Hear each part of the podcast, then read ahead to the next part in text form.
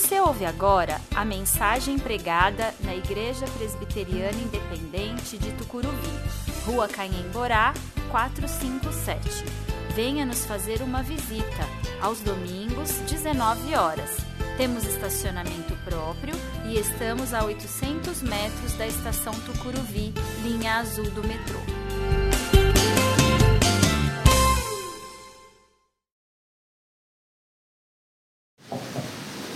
Leitura do Evangelho de Mateus, capítulo 11, versículos 28 a 30. Vou fazer esta leitura na nova versão transformadora, ela será projetada para que você possa acompanhar, ou você pode acompanhar a Bíblia que você tem em mãos. Venham a mim todos vocês que estão cansados e sobrecarregados, e eu lhes darei descanso. Tomem sobre vocês o meu jugo, deixem que eu lhes ensine, pois sou manso e humilde de coração e encontrarão descanso para a alma. Meu jugo é fácil de carregar e o fardo que lhes dou é leve. O texto que nós lemos é parte de uma oração que Jesus faz e que se inicia no verso 25. Trata-se da primeira oração pessoal de Jesus, registrada em Mateus.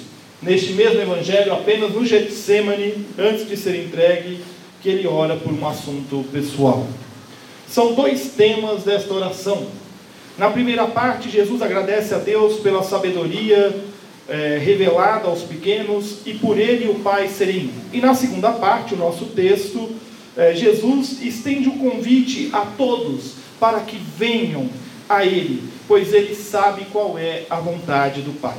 Uma oração que aponta para o real sentido da vida, andar com Jesus é andar com Deus. O contexto desta oração é bastante interessante. Mateus nos mostra que Jesus havia pregado pelas cidades da região. João Batista, intrigado, havia enviado mensageiros para perguntar se Jesus era de fato o Filho de Deus. Né? E o próprio Jesus dá testemunho do trabalho de João Batista e da obra de João Batista. Jesus passa então a denunciar algumas cidades por onde ele havia feito milagres, mas o povo não havia se arrependido.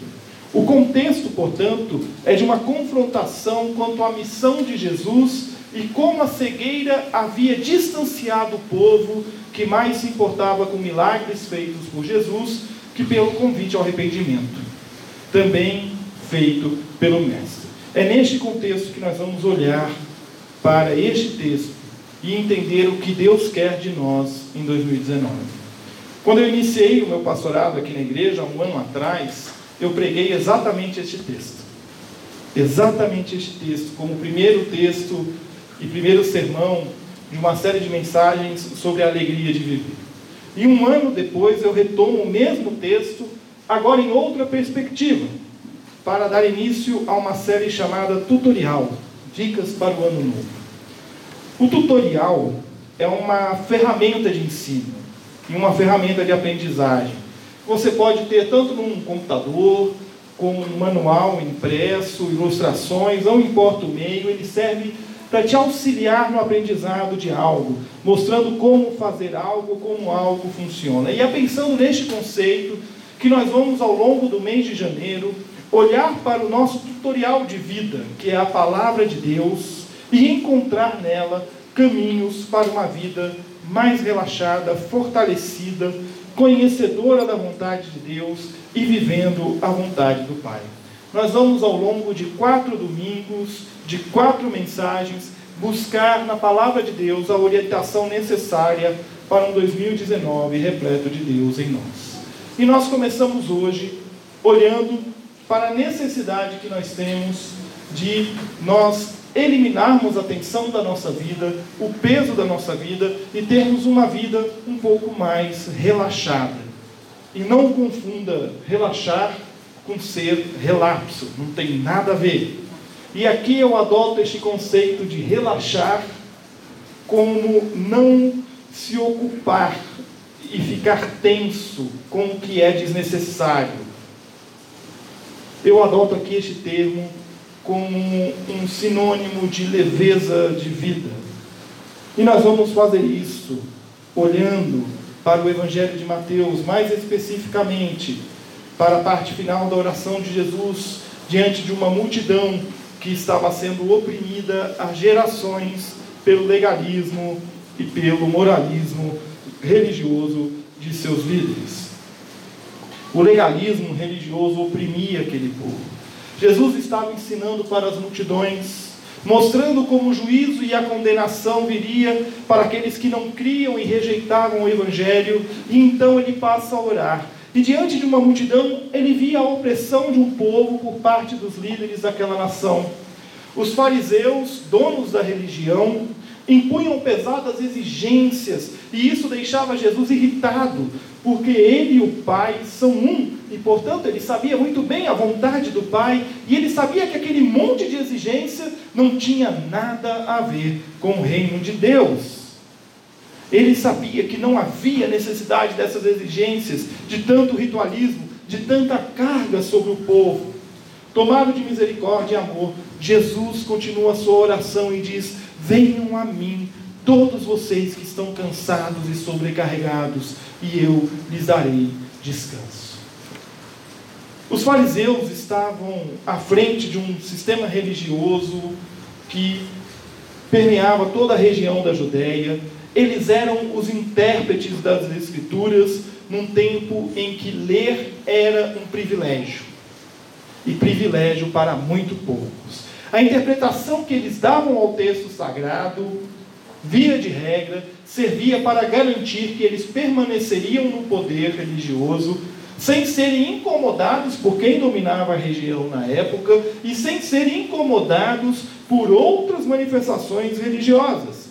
Então eles manipulavam e interpretavam o texto sagrado para extorquir o povo, de maneira a manter muito bem definidas divisões sociais oprimindo o povo, favorecendo o palácio.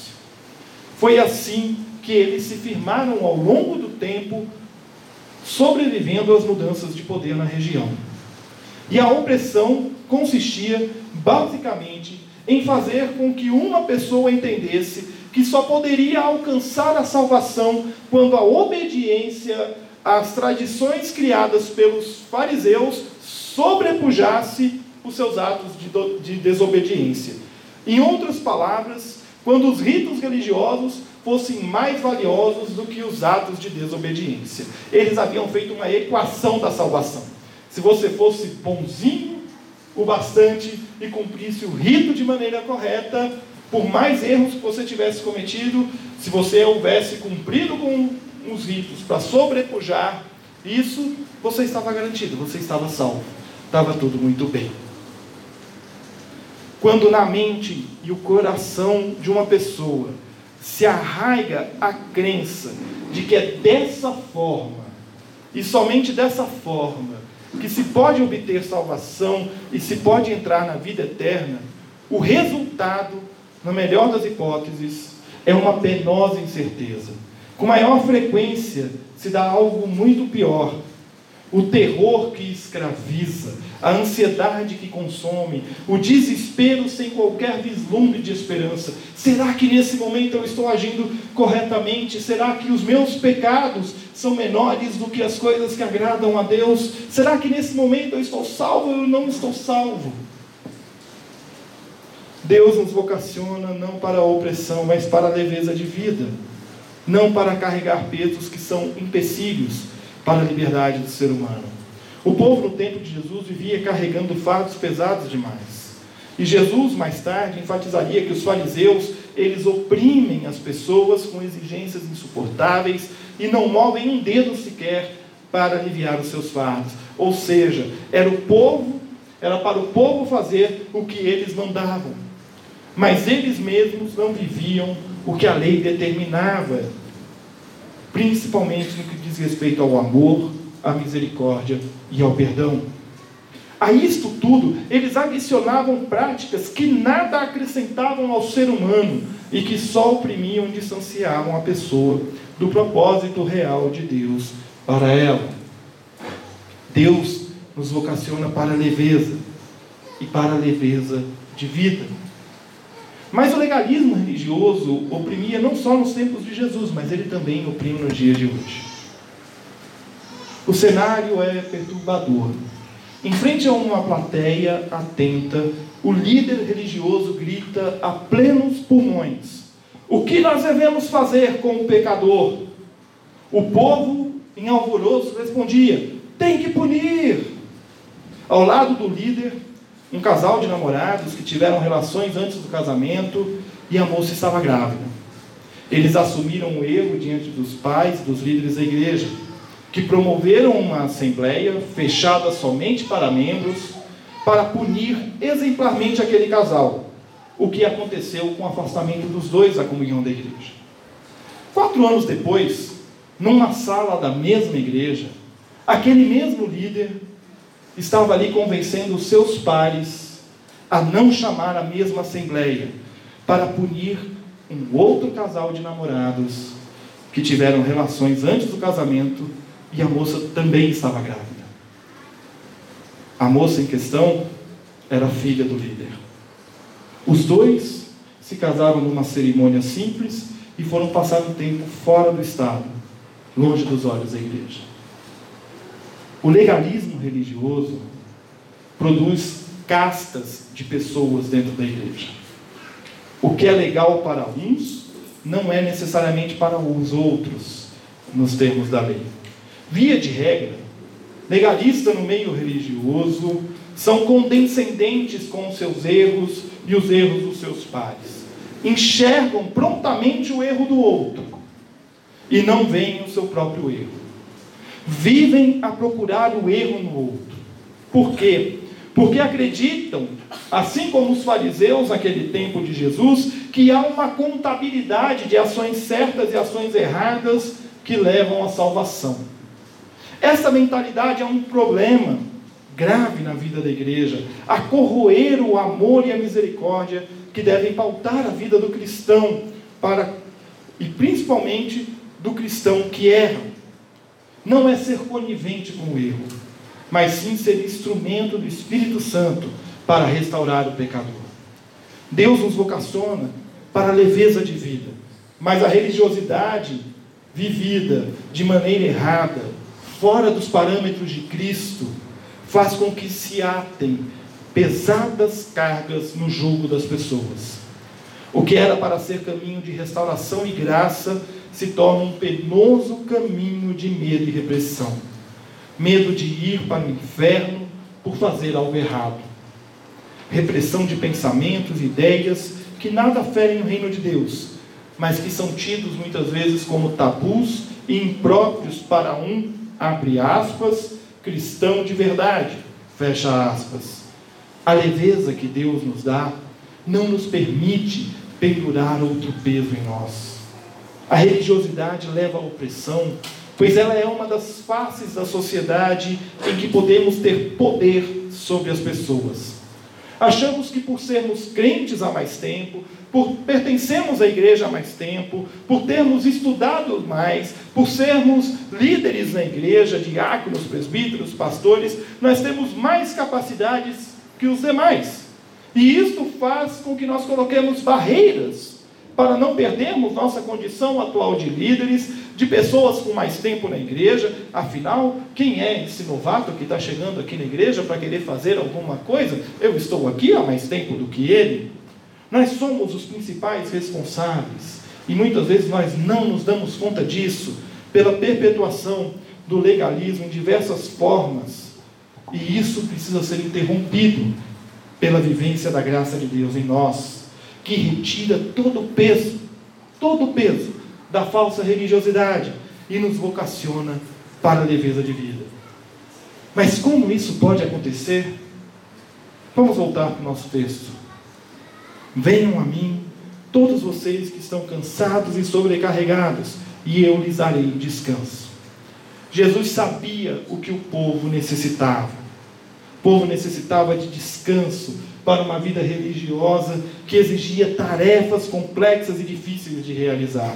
E tomado de misericórdia e graça, Jesus entende que o povo estava ali sedento de uma saída para uma rotina estafante de cumprimento de regras. Jesus não oferecia uma troca de religião, mas sim a transformação de vida que os levaria de volta a cumprir a vontade de Deus e não lhes colocaria um peso na sua vida. E assim ele encerra a sua oração sentenciando: Meu jugo é fácil de carregar e o fardo que lhes dou é leve. O fardo imposto pelos fariseus era pesado demais. E é por isso que Jesus usa a imagem do jugo, uma peça de madeira usada para juntar o boi com a carroça ou um arado, um peso que vai sobre o lombo do animal e que ele precisa arrastar. O jugo, com o tempo, pesava demais e acabava machucando o animal.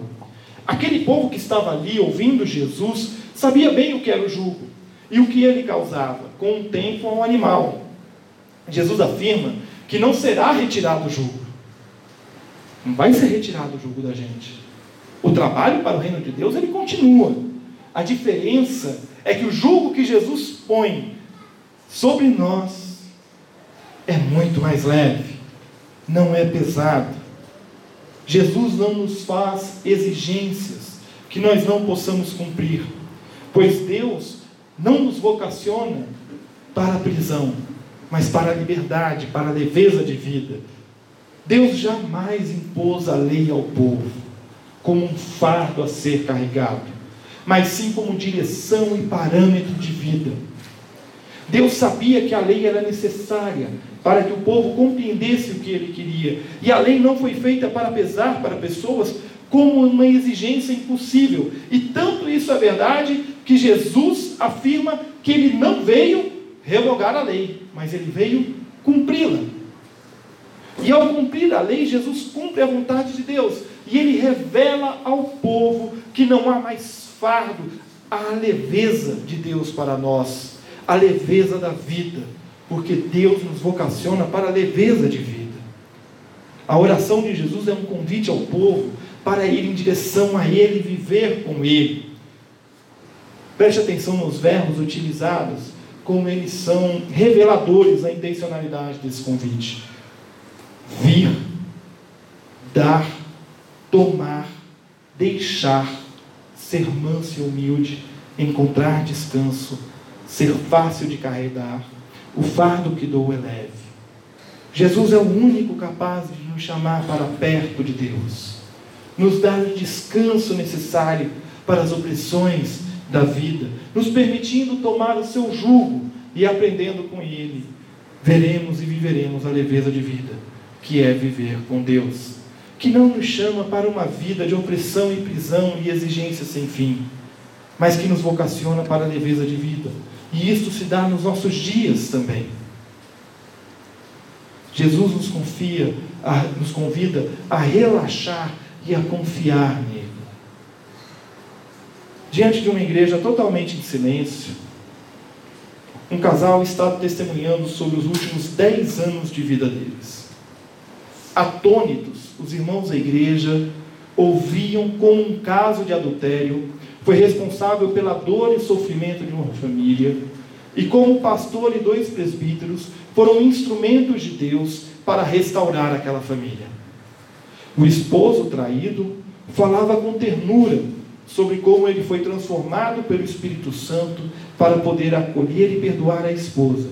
E ela, por sua vez, falava como o Espírito Santo usou poderosamente a liderança da igreja para caminhar com eles, com encontros que começaram a cada dois dias e, por fim, concluíram se encontrando mensalmente, num processo de leitura da Bíblia, oração, meditação, confissão mútua de pecados e mudança de vida. Dez anos do caso descoberto até o dia do testemunho. Eles não se orgulhavam do erro, mas eles eram gratos a Deus pelo cuidado que eles haviam recebido dos presbíteros e do pastor no momento mais difícil da vida deles com o casal e como o Espírito Santo os envolveu com graça e amor. O que aconteceu nesta igreja, por exemplo, que acabo de dar, serve como padrão de conduta cristã. Não basta apenas a gente ter ciência do erro. Não basta apenas eu saber que o outro errou. Isso é muito pouco. Eu preciso abraçar e trilhar o caminho da reconciliação. Não deve ter sido fácil para aquele casal os encontros a cada dois dias, o início do processo. mas foi necessário, de todos os lados, dedicação e foco na missão do reino. Ocupe-se das pessoas, jamais dos erros delas. Esta é a missão da igreja. Restauração leva tempo, gente. Não é da noite para o dia. Demora. Exige de nós abrir mão da nossa agenda, do nosso orgulho, da nossa superioridade. Exige de nós carregar o jugo de Jesus, que é leve, mais leve do que impor uma disciplina eclesiástica simplesmente para cumprir um protocolo. Deus, ele nos vocaciona para a leveza de vida. Essa é a nossa vocação. Nós devemos deixar de lado o peso do moralismo e legalismo religioso e olhar com os olhos de graça e amor e misericórdia para com o nosso semelhante. Deus nos chama para sermos agentes de transformação de vida. Deus nos chama para sermos sal da terra, ou seja, aqueles que agem de maneira diferente para que haja o sabor da vida em meio ao caos da nossa existência. Deus nos chama para sermos a luz do mundo, ou seja, para conduzirmos as pessoas das trevas dos seus erros e pecados para o caminho da graça e do amor de Deus. Nós não somos chamados para julgar, lembre-se disso, jamais. Mas nós somos chamados para restaurar restaurar o pecador pelo poder do Espírito Santo. É nessa perspectiva que nós temos o privilégio, aqui na igreja, de ter ao nosso lado pessoas que são pecadoras, como nós, sujeitas aos mesmos erros, como nós, mas todos nós, alvos da graça de Deus. Na igreja, nós temos que ter a liberdade de nos apoiarmos uns aos outros e trilharmos o caminho da restauração e da transformação de vida. Nós temos o privilégio de sermos aqueles que Deus vocacionou para a leveza de vida, para conduzir pessoas que vivem sob o jugo do pecado a viverem sob o jugo de Jesus, que é leve, que é manso, que é humilde de coração, que oferece descanso para a nossa alma a fim de que nós sejamos ensinados e transformados por Ele. Concluindo, Deus nos convida para uma vida de leveza. O pecado pesa, aprisiona, nos deixa tensos demais na jornada da vida.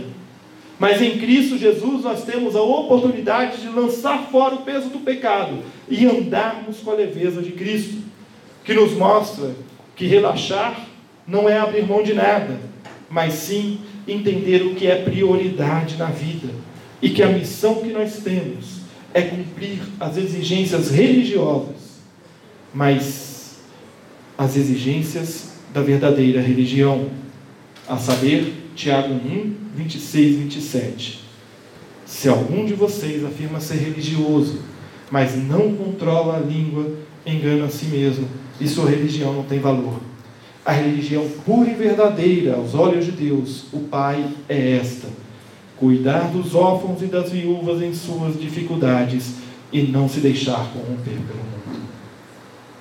Tanto no tempo de Jesus quanto nos dias atuais, pessoas têm se deixado corromper pelo mundo dentro da igreja, por não compreender que a graça desqualifica o mérito. Muita gente acha que tem que cumprir algumas coisas para ser salvo. Não, nós não precisamos cumprir nada para ser salvo. A salvação é graça, não é comprada, não é adquirida. Ela nos é dada por Deus. Mas lembre-se que os salvos manifestam em sua vida a transformação que o Espírito Santo faz em cada um de nós. E um destes atos de transformação é a misericórdia e o amor, a ponto de eu olhar para o meu irmão e a minha irmã de fé, que pecaram, que erraram, que cometeram um erro, e ao invés de eu me afastar dela, e ao invés de eu exigir juízo sobre a vida dessa pessoa, eu me aproximo dela, eu a abraço, e eu falo para ela: vem comigo, porque nós vamos trilhar juntos o caminho da restauração. Isso é leveza de vida para a qual Deus nos vocaciona. Neste ano que se, que se inicia, o desafio para nós é aprendermos a viver conforme Jesus o convida em Mateus 11, 28 a 30. Descansando em Jesus, aprendendo com Ele que é humilde e manso de coração, encontrando nele o repouso para a alma e vivendo sob o seu jugo, que é leve. No, tutor, no tutorial de hoje, nós aprendemos que o legalismo não nos levará a lugar nenhum e que somente a leveza de Cristo é capaz de nos conduzir nos caminhos de vida eterna. Deixe de lado o jugo do legalismo religioso e pegue o jugo de Cristo e vamos juntos, porque Jesus já nos ensinou como fazer. Vamos aprender com Ele. Que Deus assim nos abençoe.